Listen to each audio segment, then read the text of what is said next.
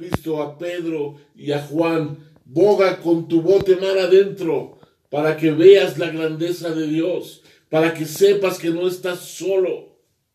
Y yo hoy te digo, amado, boga mar adentro.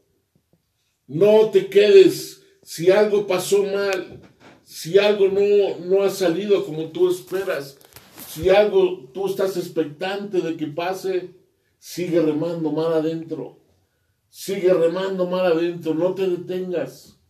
Que tus fuerzas en el Señor se multipliquen, porque Dios va a tener algo tremendo para tu vida, porque estamos en la zona de riesgo, en donde puede pasar algo tremendo.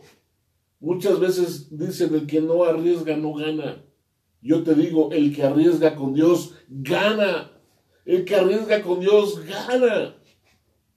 Así es que si te has desanimado, si crees que ya estaba todo perdido, hay que hacer para adelante tu barca. Pero ¿qué tengo que hacer?